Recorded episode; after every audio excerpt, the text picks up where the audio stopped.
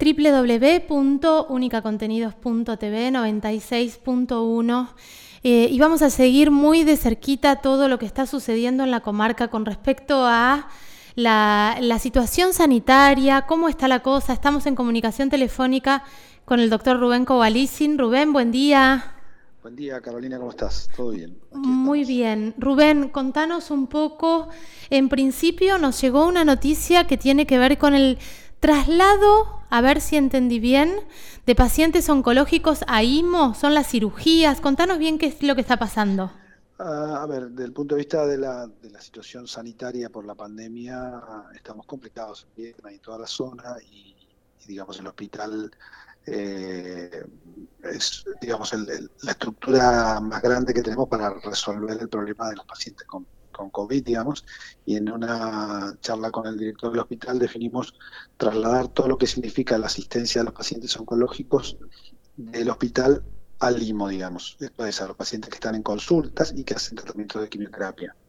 Los pacientes que hacen radioterapia ya naturalmente van a radioterapia. Claro. Eh, y los pacientes quirúrgicos, como las cirugías están eh, tan, suspendidas en el hospital, lo que hacemos es, bueno, la clínica resuelve eh, gran parte de esos, de esos pacientes quirúrgicos cuando se puede por la pandemia también, digamos, porque si bien nosotros no tenemos absolutamente suspendida la cirugía, sino que tenemos prioridad para las cirugías oncológicas y aquellas que son impostergables, hay que ir adaptándose teniendo casi todo completo con COVID, digamos. Así que bueno, en esa, en ese, esa actividad dinámica y, flexible que tenemos día a día, resolvemos lo que más nos cuesta el tema quirúrgico, el tema de oncología entra, digamos, los pacientes oncológicos hoy siguen haciendo sus tratamientos habituales, las consultas las seguimos haciendo en, el instituto y la radioterapia las siguen haciendo en eh, en radioterapia. Perfecto. Ahora, entonces, Rubén. Entonces, bueno, eso es lo que acordamos. Eh, está buenísimo que se puedan acordar estas cosas y que puedan ir manejando la crisis sanitaria, porque ya podemos hablar de una crisis sanitaria. ¿Cómo estamos con respecto a las camas en la clínica? Las camas de la clínica en este momento están todas completas, el 100% de las camas ocupadas. Eh, y digamos, por ahí hay alguna dinámica que, por ejemplo, se está yendo de alta una paciente y esa paciente va a ocupar la cama a otra paciente que viene de afuera y así, y otra de Patagones, y hoy en la mañana se fue un paciente de alta y entró otro de, la Guardia del SATI, o sea, estamos trabajando de una manera que se desocupa una cama y se vuelve a ocupar con un paciente generalmente con COVID. Tenemos muy poquitas camas que son pacientes no COVID, que son la unidad coronaria, digamos, son tres camas de unidad coronaria, que es como terapia intensiva, pero solamente para pacientes coronarios, y a veces ocupamos esto para cirugías oncológicas de, de, envergadura que deberían tener terapia intensiva, ahí las podemos poner, y alguna cama en la sala para, para los pacientes eh, también que no son eh, que no son COVID, digamos. O sea, seguimos, seguimos teniendo los COVID, pero también algunos no COVID. El problema es que tenemos casi 30 pacientes COVID internados hoy entre la terapia intensiva y la sala. Así que es una, situación de, mucha complejidad desde el punto de vista sanitario, sin duda. Claro que sí. Ahora, ¿qué le decimos a la gente que por ahí nos está escuchando, que está en tratamiento oncológico, que tenía una cirugía programada? Porque acá se juegan también muchas angustias y muchos miedos, ¿no? Se está tratando de sostener y si realmente tenés una urgencia, vas a ser operado, ¿verdad? Sin lugar a dudas, la idea es que eh, se pueda ir avanzando. Hay gente que está, lo que pasa es que vamos digamos, en la cirugía hay una programación donde la prioridad la tienen los pacientes oncológicos y aquellos que tienen urgencias. Entonces, eh, esos pacientes los estamos llamando día a día y van entrando de a uno, de a dos, para tratar de que se operen. Eh, la cirugía que está pospuesta es aquella que podría posponerse, como alguien que tiene o sea, un problema de vesícula y puede esperar unos días para operarse, o alguien que tenía una hernia, que si bien eh, son situaciones molestas, digamos, que no es que son eh, cirugías plásticas, digamos, son cirugías, eh, son cirugías, digamos, necesarias para su calidad de vida, pero que pueden posponerse algunas semanas, se están posponiendo todas esas. Pero las cirugías oncológicas y las cirugías de urgencia se están haciendo y esto es un día a día, es llamarlo por teléfono al paciente, mire, mañana se hizo una cama, así que mañana se opera de, un determinado tumor, eh, y así todos los días de acuerdo a lo que vamos teniendo. Cada tarde miramos qué posibilidades hay de que ya se haya ido algún paciente de alta y que pueda incorporarse algún paciente de urgencia y, de, perdón, de, los oncológicos y, se, avanza. Si esa tarde aparece una apendicitis o una cirugía de urgencia, el paciente espera un poquito más al día siguiente porque por ahí se resuelve y en 24 o 48 horas está en la casa y así.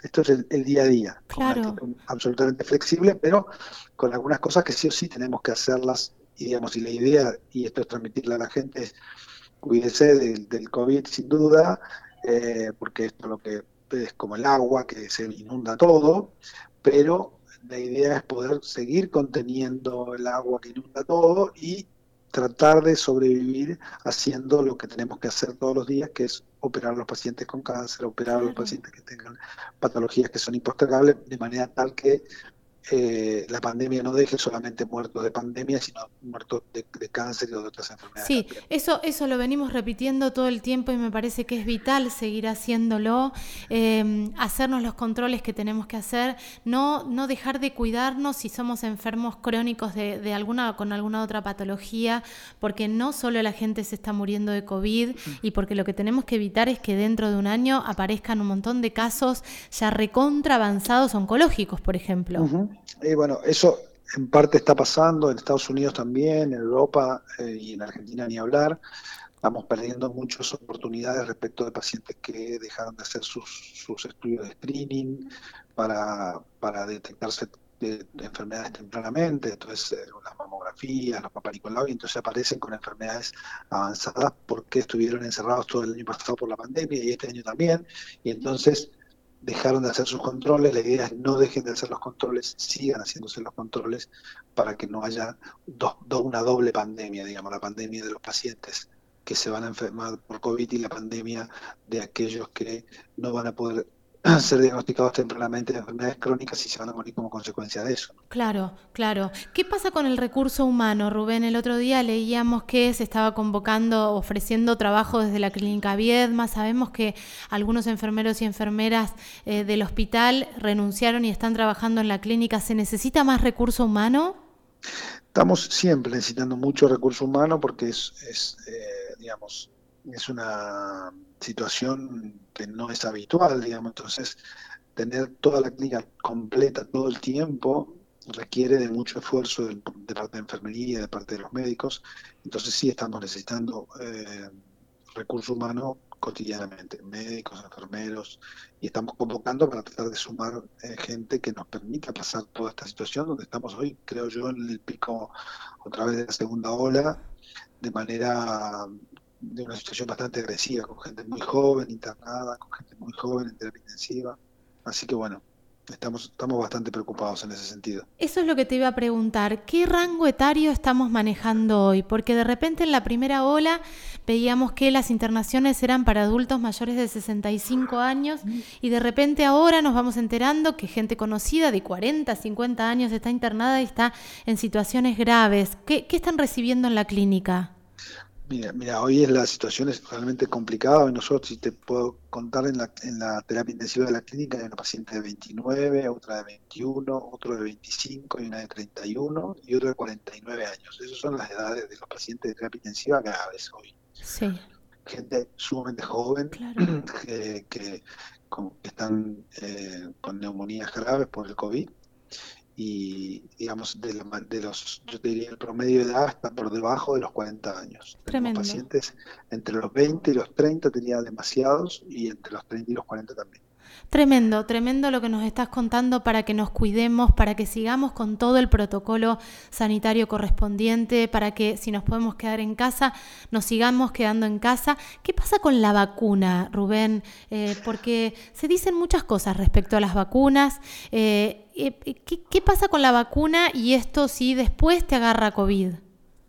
La vacuna previene y protege y es fundamental que nos vacunemos todos. Esto no desaparece hasta que no estemos todos vacunados así de sencillo, digamos, o por lo menos más del 80% de la población esté vacunada, es fundamental que estemos vacunados, porque si no, eh, estamos absolutamente expuestos a tener una enfermedad muy sencilla o tener una enfermedad grave.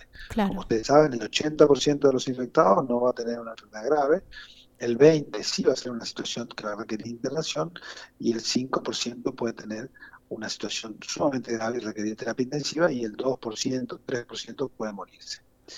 Esto, dicho el número, parece bastante alejado de lo que nos pasaría. uno dice, bueno, si 3 de cada 100 se van a morir, el problema es que si se infectan se, infectan, se infectan 1.500 o 2.000 o 3.000 o 5.000, el, el 3% cada vez es más grande. Claro. Y entonces esto es lo que nos preocupa hoy. En, en, en Vietnam y Patagones, mm, sin, sin, pensar solamente, solo pensando en, la, en nuestra comarca, tenemos más de 1.500 activos, con lo cual pensar que alrededor de el 20% de esa, de esa población va a necesitar algún tipo de, de asistencia y el 10 puede estar internado, son 150 personas internadas. Fíjate esto, digamos, y es lo que estamos teniendo hoy. estamos Y nosotros además tenemos que sostener con la situación de, más gravedad toda la zona, esto es, eh, todas las ciudades o localidades más, más pequeñas que no tienen terapia intensiva, como San Antonio, Ciudad Grande, Valcheta, y en el resto de la provincia también está complicado. Todo el Valle Medio no tiene terapia intensiva, con lo cual eh, la situación es muy delicada porque son grandes eh, extensiones de población y de extensiones de territorio que que tenemos, digamos, que, asistir. Claro. Y es lo que está pasando hoy. Yo creo que nosotros tenemos más de, digamos, solo hablando de COVID, pensar en, otras enfermedades, además que la gente se sigue enfermando, eh, es realmente complicado. Con la cantidad de camas que tenemos, estamos en el borde y casi, yo diría, colapsados. Eh, estar al 100% es casi decir que es colapsado porque uno, el que, el que entra por la puerta no sabe si va a poder atenderlo, ¿no? Qué tremendo, qué tremendo. Sumar a todos los cuidados eh, esto, eh, inscribirnos para vacunarnos. Eh, estamos ahora en la edad, en el rango etario de mayores de 45 años, no, de 18 a 60 con algún tipo de, patología. Claro, exactamente.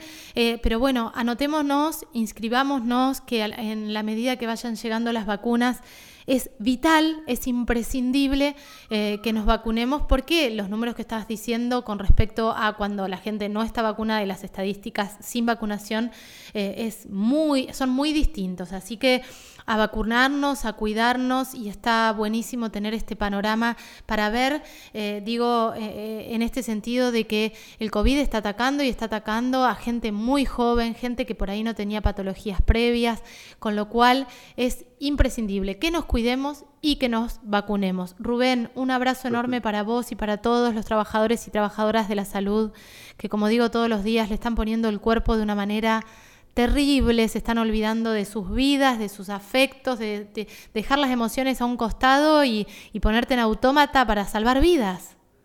Exactamente, eso es terrible, digamos, por eso es necesario que vacunemos y nos protejamos todos para que esto baje porque si seguimos con este nivel de casos durante mucho tiempo, eh, el, peligro es que se van a perder más vidas de las que deberían. Terrible.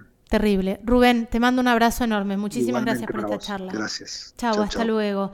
Estábamos charlando con el doctor Rubén Kovalicin, como intentamos hablar todas las semanas para que nos vaya contando cómo está la situación. Realmente es una situación muy, muy, muy compleja.